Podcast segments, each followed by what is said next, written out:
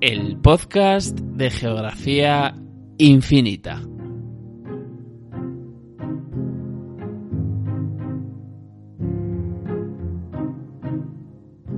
Hola a todos, recibid un saludo de Gonzalo Prieto. Este es nuestro primer podcast de este año 2021. Se nos ha echado un poquito el tiempo encima y ya estamos casi en febrero, pero bueno, aún así arrancamos este año y lo hacemos hablando de una gran iniciativa de aventuras literarias que tiene como telón de fondo los mapas sobre obras literarias. Vamos a hablar con Daniel eh, Castillo, que es uno de sus promotores, pero antes de charlar con él vamos a repasar algunos de los temas que hemos ido tocando en eh, estas últimas semanas en nuestra web en geografiainfinita.com.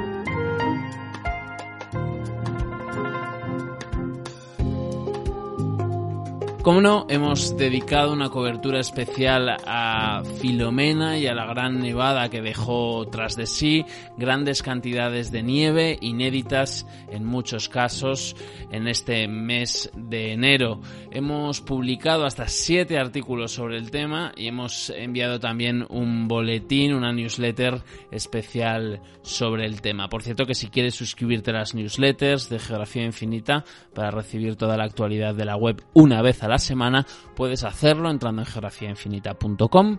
En el menú encontrarás un apartado newsletter y ahí podrás meter tu mail y, tu nombre y empezar a recibir esas newsletters con, con todos los temas semanales de Geografía Infinita. En este tiempo nos hemos acercado también a una serie de mapas realizados en 3D sobre la base de mapas antiguos, una auténtica preciosidad, y también a un mapa geológico de España del siglo XIX, el de Federico Botella y Hornos, que un mapa que nos ha llamado mucho la atención y que tiene una interesante historia detrás, uno de los primeros mapas geológicos detallados de España. Hemos querido profundizar en la historia de la ciudad autónoma de Ceuta, además y siguiendo con nuestros artículos de divulgación cartográfica, hemos hablado de las tres elecciones que condicionan de alguna manera la elaboración de todo mapa. Estas tres elecciones son la proyección, la orientación y la elección del centro.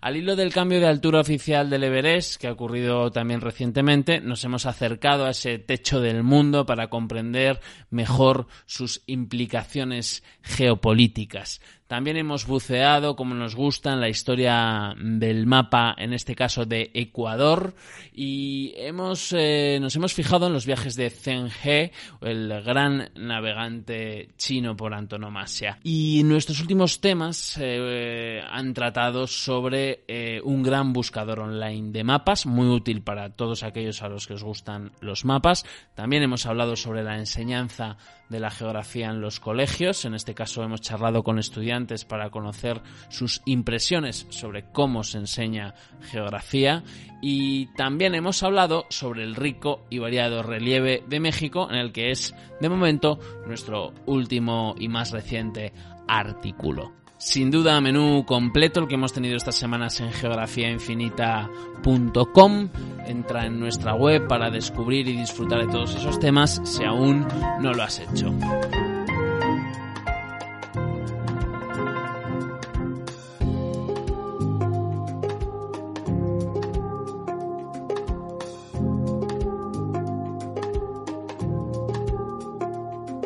Ahora sí, abrimos nuevo capítulo de este podcast, del podcast de Geografía Infinita, para hablar de aventuras literarias, como os anticipábamos, una mezcla entre mapas y literatura en una de esas sumas que aquí tanto nos atraen. Aventuras Literarias está formada por Daniel Castillo y Mónica Vacas. Juntos han puesto en marcha esta iniciativa que cartografía e ilustra las ciudades y los mapas en los que transcurre la acción de varias novelas. ¿Y qué es un mapa literario? Ellos mismos lo definen como una experiencia lectora. Se trata de una forma diferente de adentrarse en la lectura de los clásicos en la que los espacios donde se sitúa la trama cobran un papel fundamental.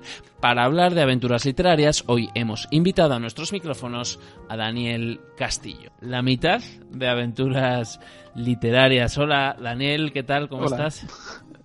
Muy, muy bien. Sí, soy la, mitad junto a, la otra mitad es Mónica Vacas, que entre los dos somos los inconscientes un poco que, llevamos adelante el proyecto. Bueno, lo primero de todo es eh, pues saber un poco cómo surge esta idea, ¿no? De aventuras literarias, de hacer eh, estos mapas literarios. Bueno, pues realmente surge un poco eh, a base de ensayo y error.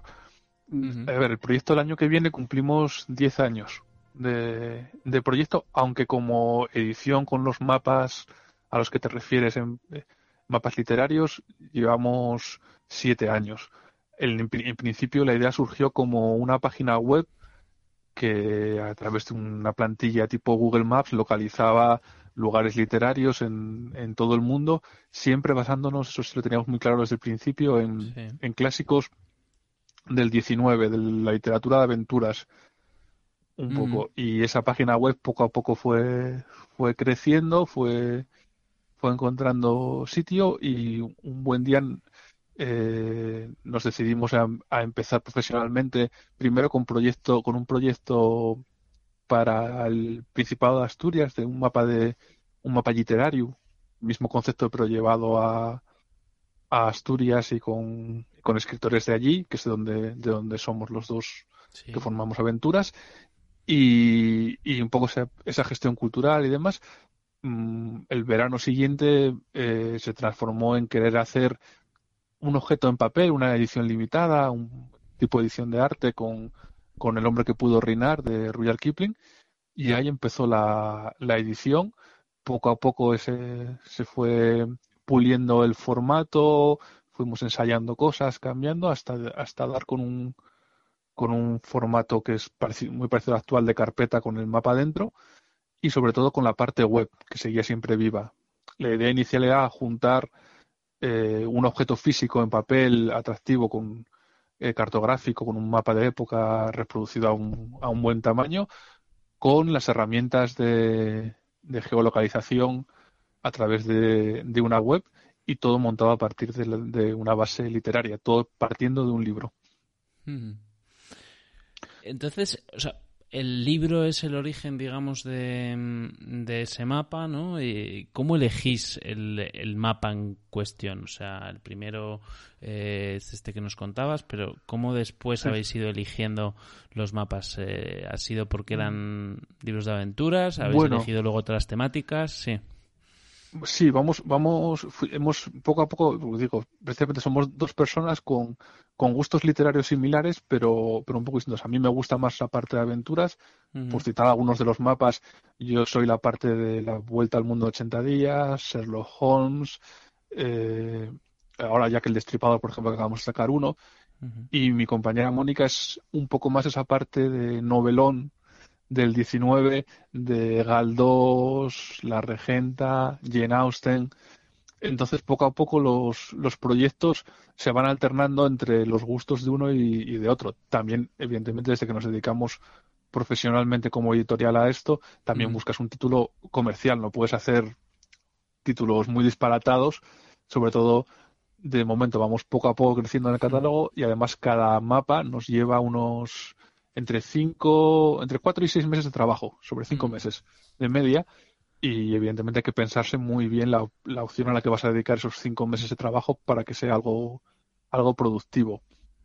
El primero fue Cafiristán con Kipling, porque ese es mío, es, eh, ese primer eh, proyecto, porque es una gran novela de aventuras y, y está muy en, el, en, la fundación del, del concepto de, de, aventuras literarias como como unas obras de un poco de recuperación, de recuperar eso cuando lees las novelas en una edad eh, de, 12 años y te trasladas a ese mundo y empiezas a pensar en un mapa y ese efecto que tienen los mapas de colocar el dedo encima y empezar a recorrerlos y, y todo eso y que te alejan totalmente. Tú cuando ves el nombre que pudo reinar no piensas en el colonialismo, en, es una novela de aventuras. Te, te aíslas un poco igual de, de, esos, de esos contextos geopolíticos y demás que luego ya de mayor te, resulta más difícil a veces abstraerte de ellos.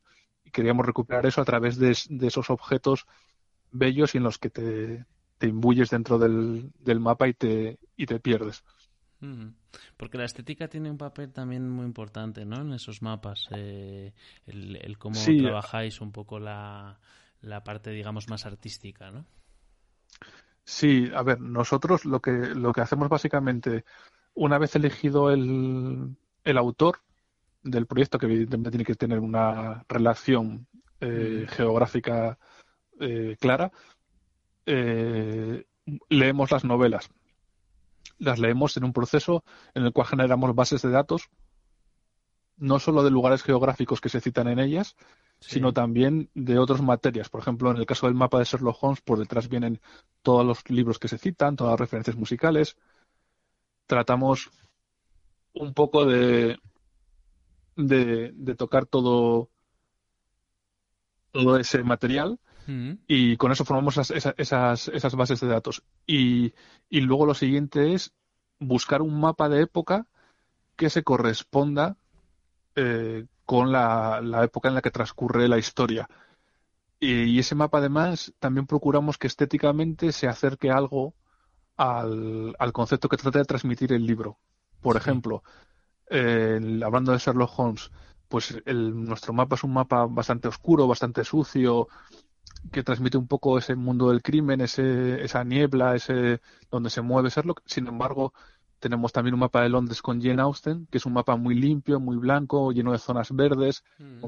que corresponde a la época, pero que también sea luminoso, un poco más con lo que representa un poco en la estética. Y luego, la atmósfera, sí. Y luego, mm. a ese mapa inicial eh, lo cuadramos en nuestro formato, que es 70-100. Eh, si hay que cortarle, añadirle, retocarle los bordes, le hacemos el lettering para que contenga pues el de Sherlock, el Dr. Watson, el de Jane Austen pone el nombre de Jane Austen, el último que hemos hecho, Valle Inclán, pues pone abajo trazado según Luces de Bohemia, siempre respetando un poco letterings antiguos y, y, ya pasamos a intervenir el propio mapa, cambiando nombres de calles, retrasando algunas zonas, por ejemplo, va a salir ahora Los Miserables, que hay un momento en la novela en que el protagonista Jean Valjean huye hacia un lugar y acaba en un convento que se llama el Petit Picpus y esa parte de la novela es ficticia. Entonces lo que hemos cogido es una zona del mapa porque hay un momento que cruza el Sena en un determinado punto y empieza a relatar cómo es esa pero esa zona no existe y hemos trazado toda esa zona que él dice sobre el mapa retocándolo.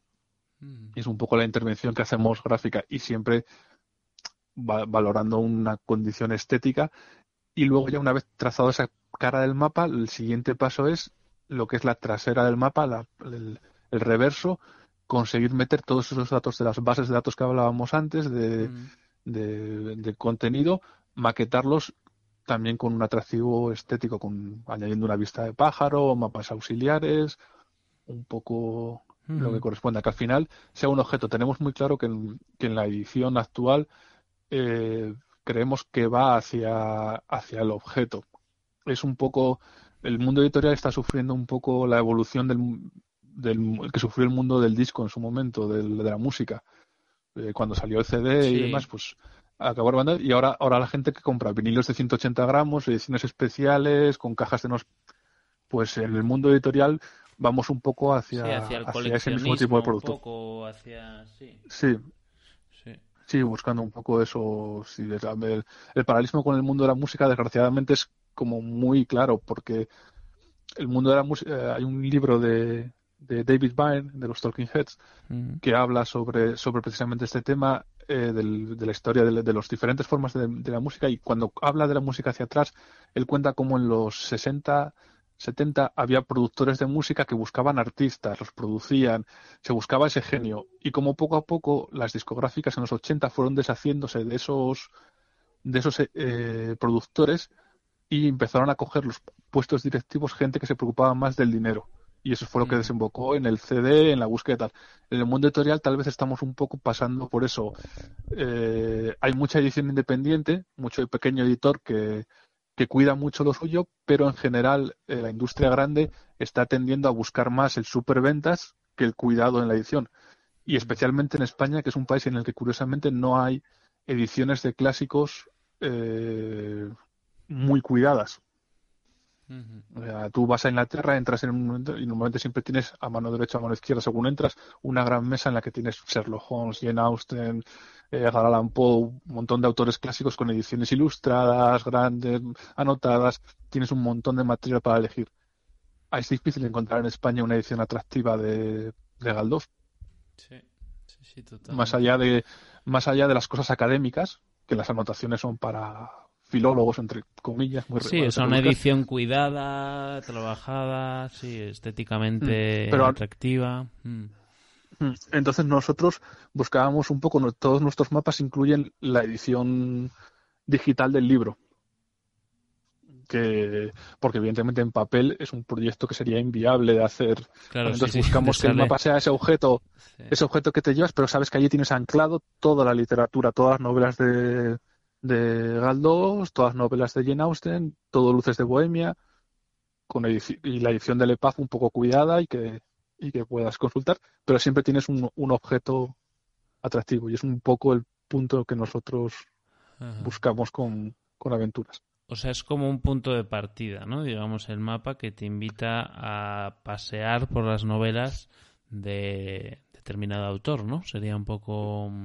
Sí, claro, nosotros como el, como, como el mapa, como el mapa es de época, te va a permitir entender muy bien, pues bueno, ahora yo estaba trabajando justamente rematando una cosa sobre luces de Bohemia en la web, pues Mm. te permite seguir la ruta que realiza Max Estrella por la noche sobre un mapa del Madrid de 1909, que es cuando está ambientada, que tiene variaciones sobre la, sobre la planta actual y además te permite eh, seguirlo. ¿Qué, obte- qué proporcionamos nosotros? El mapa desplegable en papel, la trasera en la que te damos todos los las localizaciones explicadas dónde están en el- qué significa en el Madrid actual, si existe, si no existe, si está demolido, si cambió de nombre, un breve contexto histórico, el trocito del libro en el que se habla del lugar, pero luego te damos una página web con todo montado sobre una plantilla de Open Maps en la que ir pulsando cada localización y viendo las fotos de época del lugar, leyendo el fragmento que se desarrolla allí, el trazado y además tienes una pestañita para descargar la novela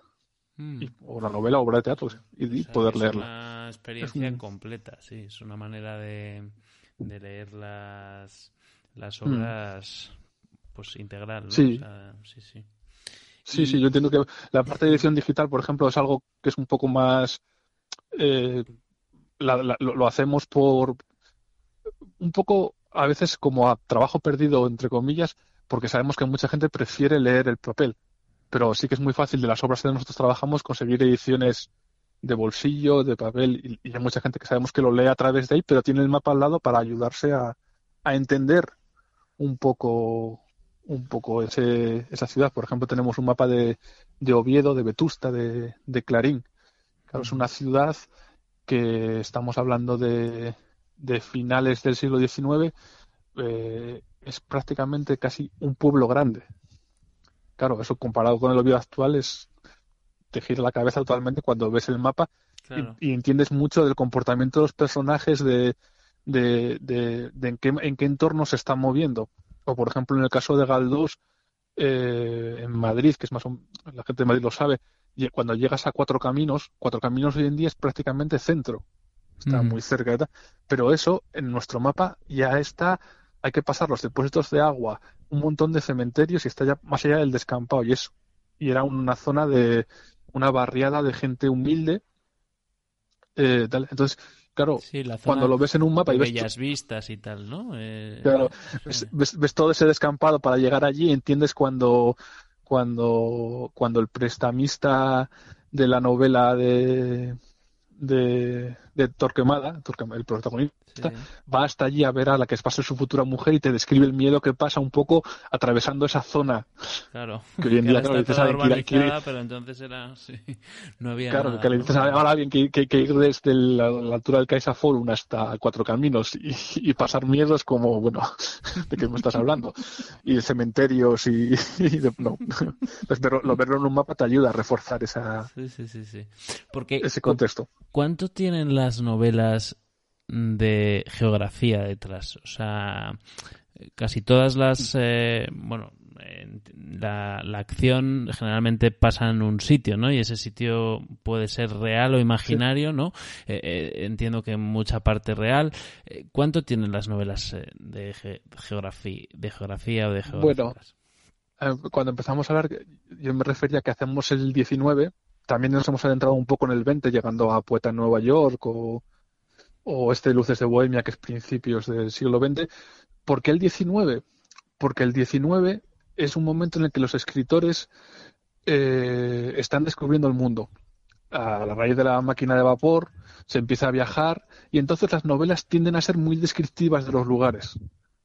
Porque tenía, por ejemplo, nuestra, La Vuelta al Mundo en 80 días, Julio Verne.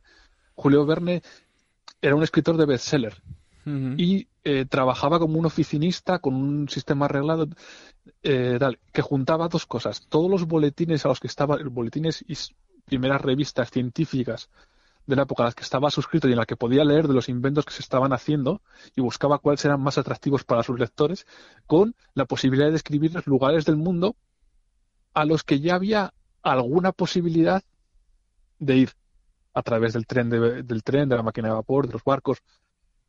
Entonces, eh, ese 19 es muy rico en descripciones y en lugares. Luego ya el propio escritor se documenta. Y los escritores, mm, a ver, generalmente no inventan mucho. Por ejemplo, yendo a Julio Verne, cuando él describe los, los pueblecitos de la India que pasan en la vuelta al mundo 80 días, cuando te pones a ello, es, eh, te, pones con las materias actuales, es imposible. ¿A dónde vamos? Mm. Nos vamos a un atlas francés y encontramos el atlas francés en el que él se documenta y en el que están esos poblados. Mm. Por tanto, sí existen. Cuando hicimos el hombre que pudo reinar en, en Escafilistán, eso mm. es como la parte de Afganistán, eh, ahí que era justo donde los rusos chocaban con el imperio inglés y, había la gran tensión en la época, el gran juego. Y, él describe, claro, Kipling vivió allí, nació allí y vivió, vivió allí. Cuando describe lugares de ese, de ese, de ese, sitio, tú crees que se los está inventando, esos lugares remotos, hasta que encuentras, como encontramos, un mapa militar ruso en el que están los nombres de esos lugares. Siempre hay uno o dos nombres inventados, pero la mayoría de los sitios están referenciados allí. Y todo eso es lo que, lo que es un poco la labor de buscar en la documentación, o cómo se documentó el escritor para hacerlo.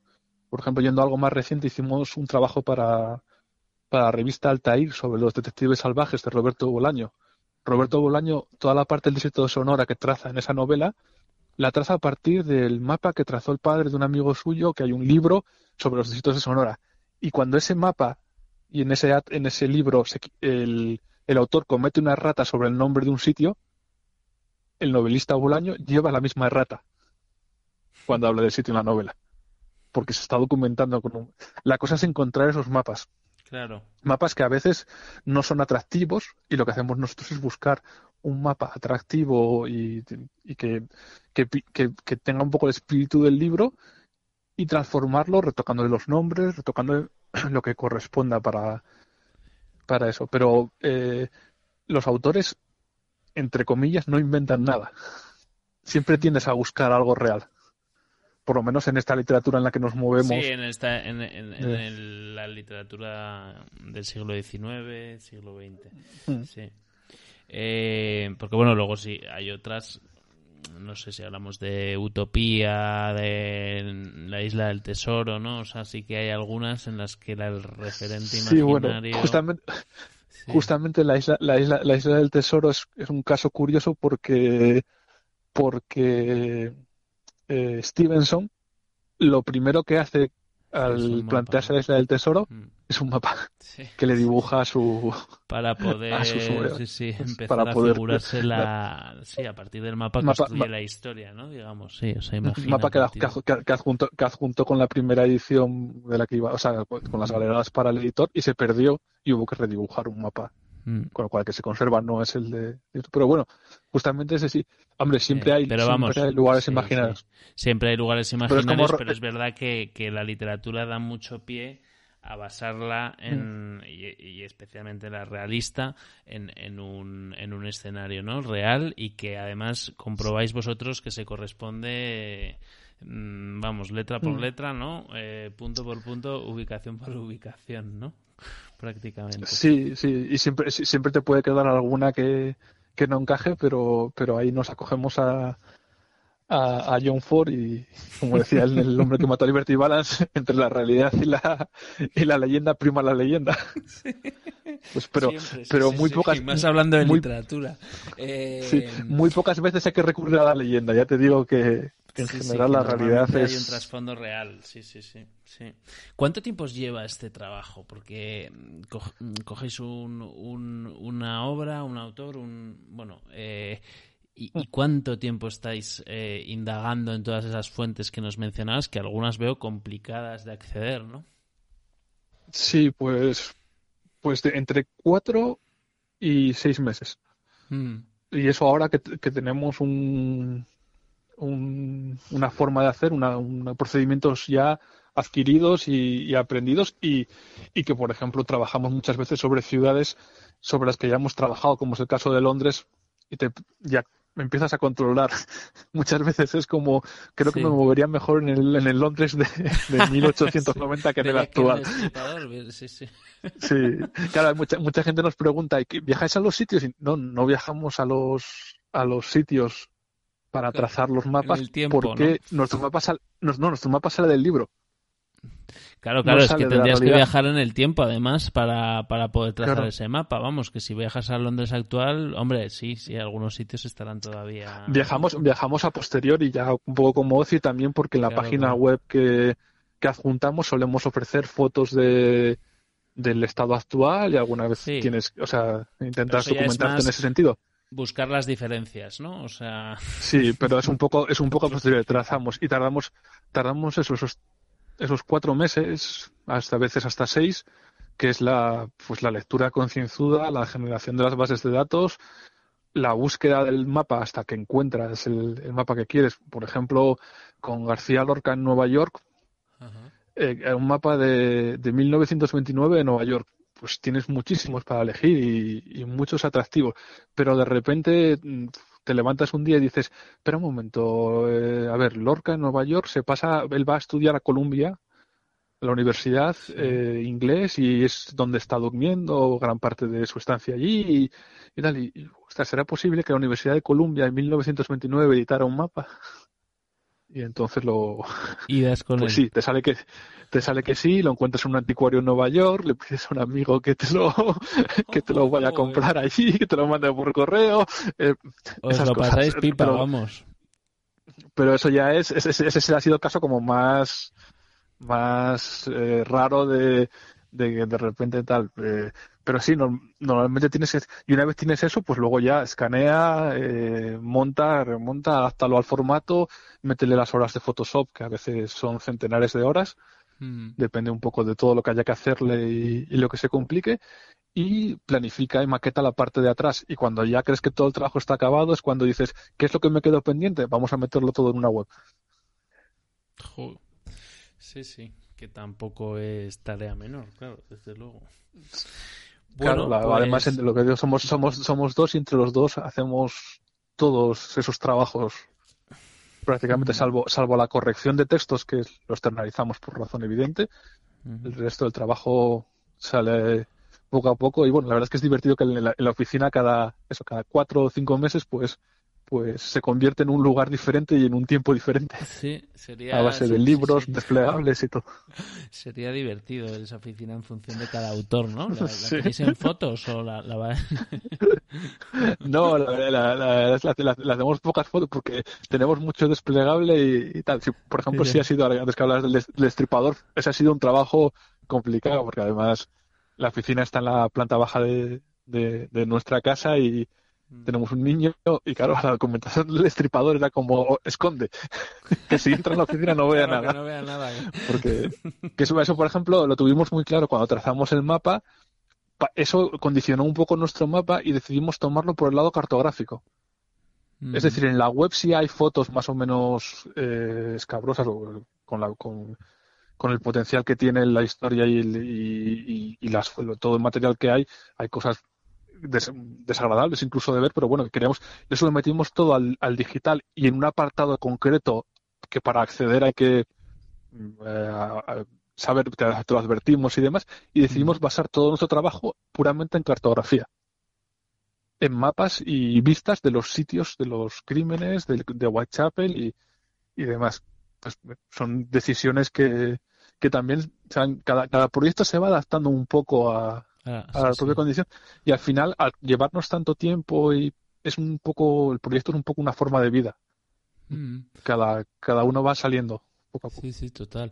Y, y, bueno, eh, imagino que te acabas metiendo, acabas siendo un poco, pues, eh, el escritor, ¿no? En cierta medida, o sea, que te acabas metiendo en su piel, ¿no? Y en cómo lo imaginaba, cómo lo pensaba en su cabeza, de algún modo, ¿no? O sea, de tanto sí, desde una perspectiva más de las localizaciones, pero pero sí, eh, nosotros, muchas veces cuando cuando pensamos en eso y lo comentamos eh, hablamos del final de, de Fahrenheit 451 de, de Bradbury en que los los personajes cuando se, como se queman los libros, las personas acaban memorizando los libros y convirtiéndose en el libro. Y al final los personajes son, ese, ese, que se va, que va por allí es Quijote, ese que va por allí es Hamlet. Y esa persona que sabe de memoria el libro.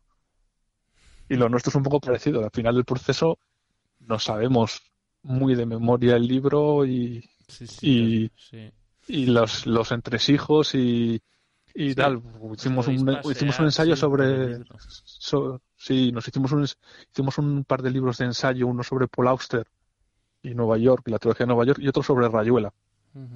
Y el de Rayuela, por ejemplo, hice yo la parte de documentación, me llevó ocho meses largos y, me leí la obra como 14, 15 veces.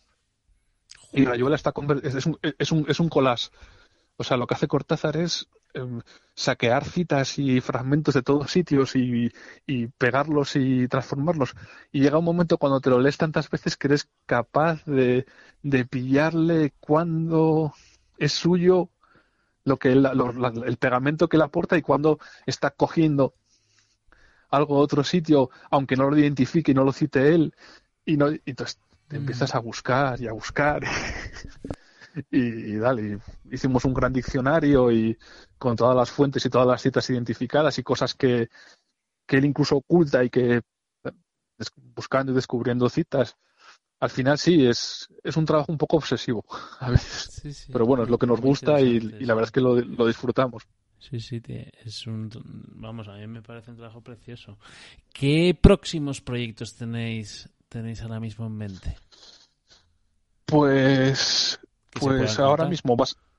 Sí, a ver, como estamos justo en un periodo de, cambio, eh, en el sentido de teníamos un, la carpeta, el packaging con un formato hasta ahora y acabamos de empezar el lanzamiento del, del nuevo formato en el cual todos los mapas son un poco colección.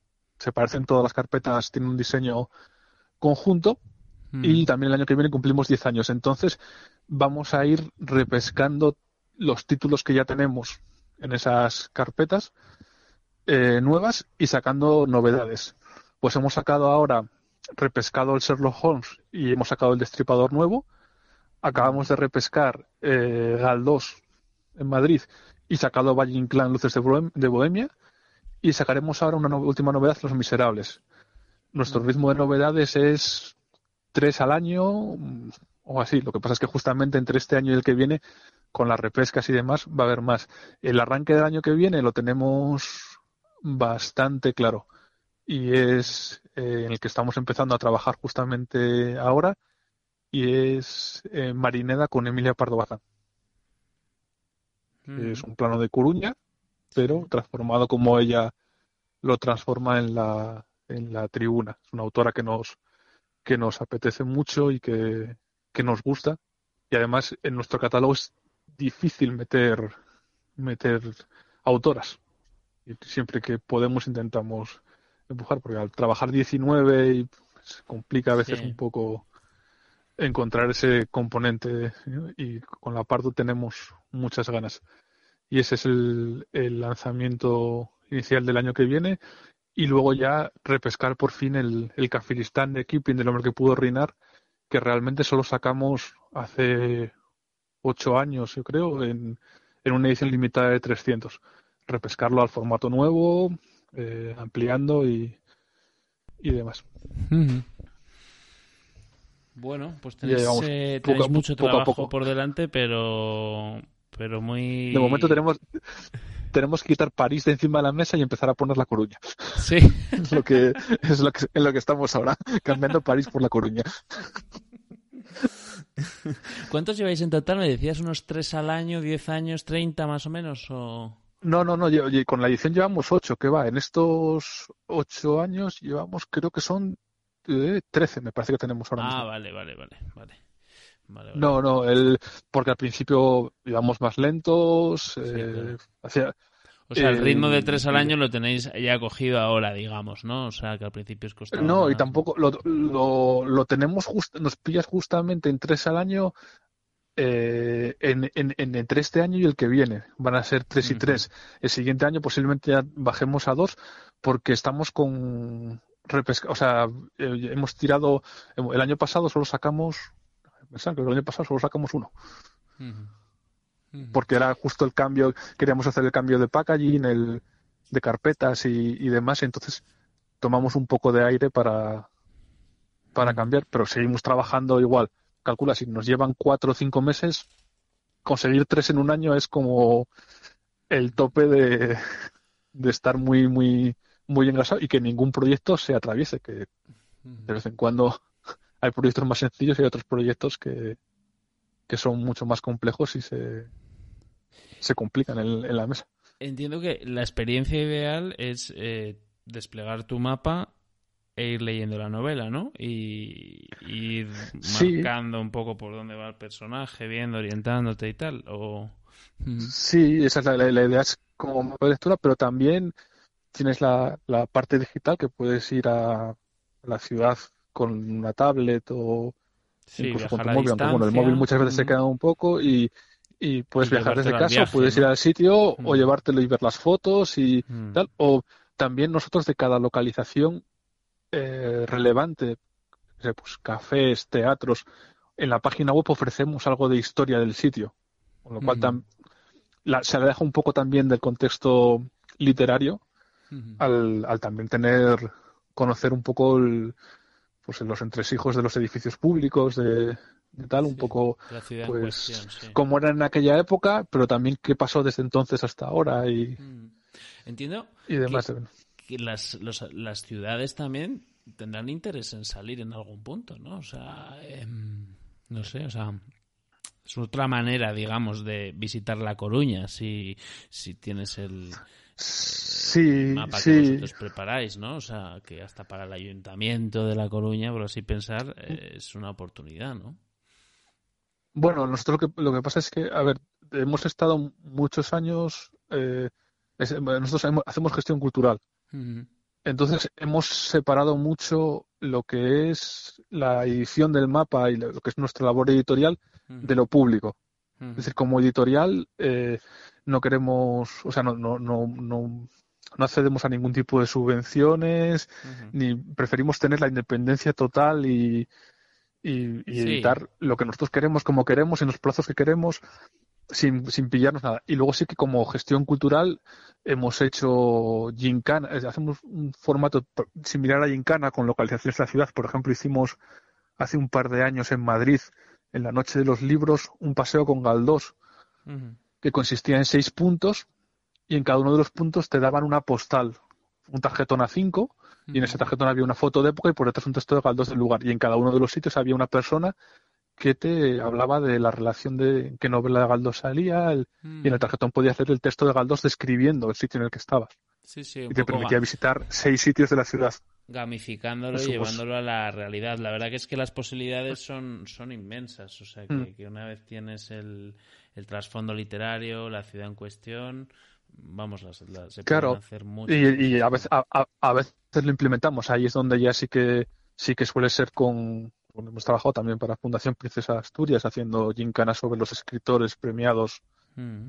en, en, diferentes años. Y ahí ya vas un poco más ese, eso lo que dices tú, a gamificar y entonces ahí sí es donde, donde entra esa parte pública de, porque son, suelen ser proyectos que evidentemente ya tienen un, un costo y que, y que son actividades gratuitas.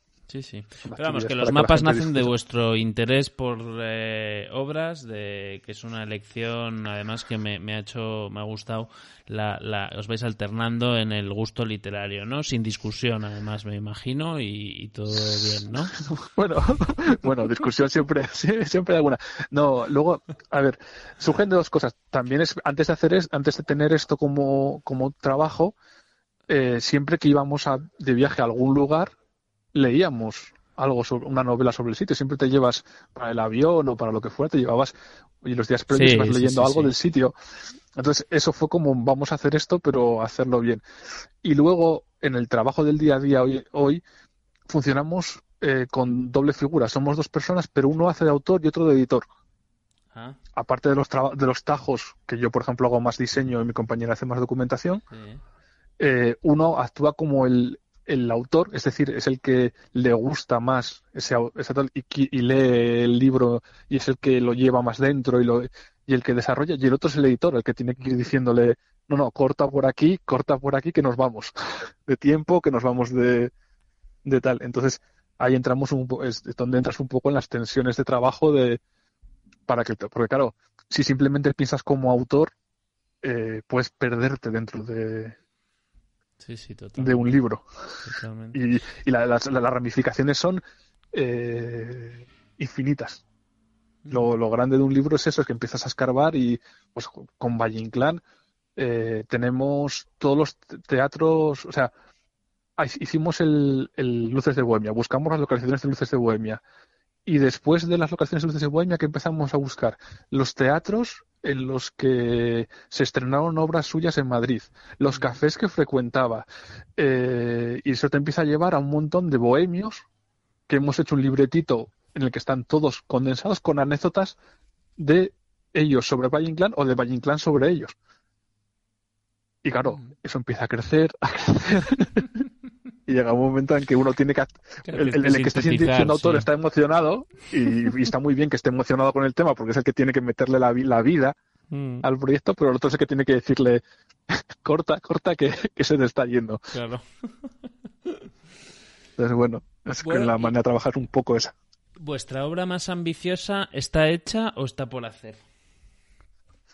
A ver, la obra que, que nos temblaba todo para hacer es acaba de salir es el destripador.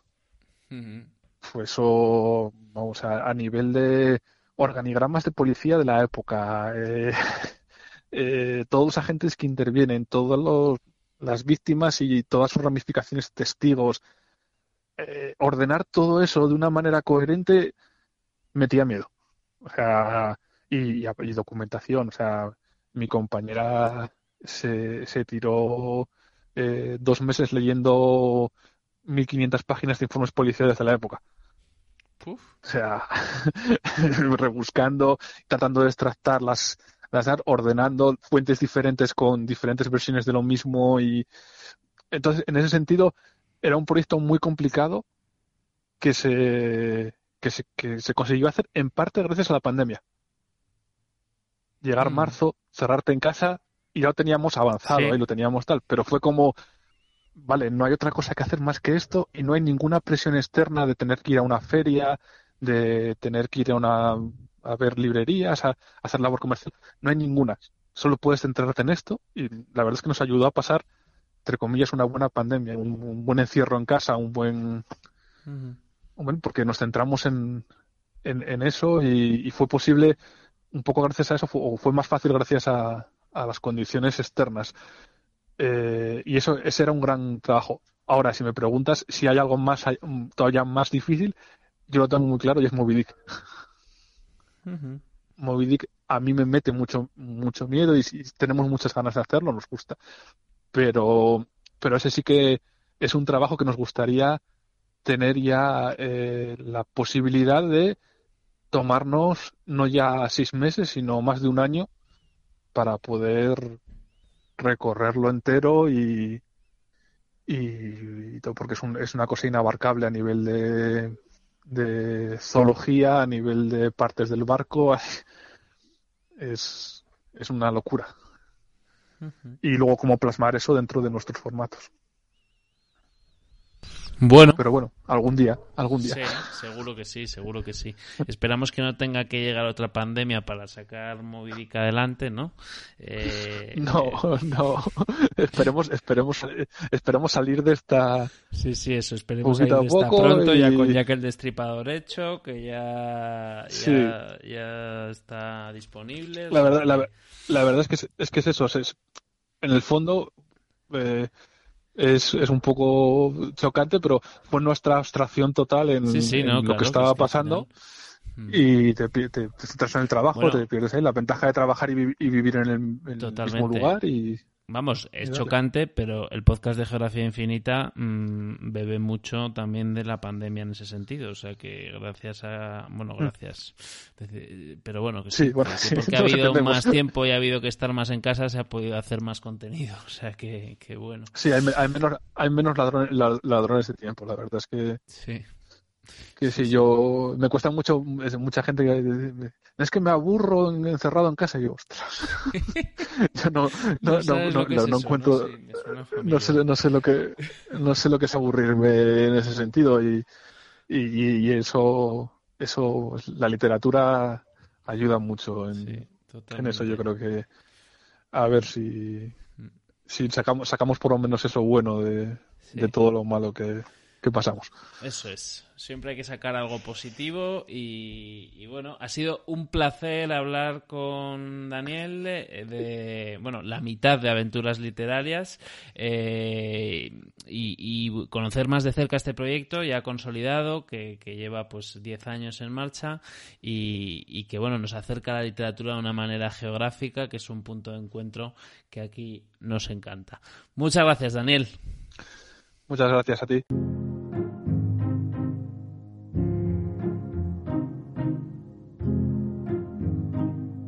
Aquí nos despedimos. Eh, recuerda suscribirte para estar al tanto de todas las novedades del podcast de Geografía Infinita en Evox. También estamos en Spotify, en iTunes y en Google eh, Podcast. Los podcasts también están disponibles en YouTube.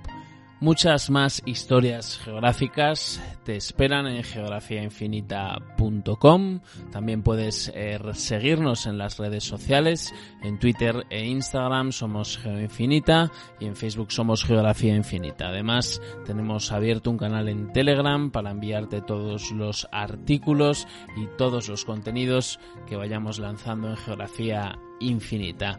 Volvemos más o menos en un mes. Hasta entonces, cuidaros y recibid un afectuoso saludo de Gonzalo Prieto.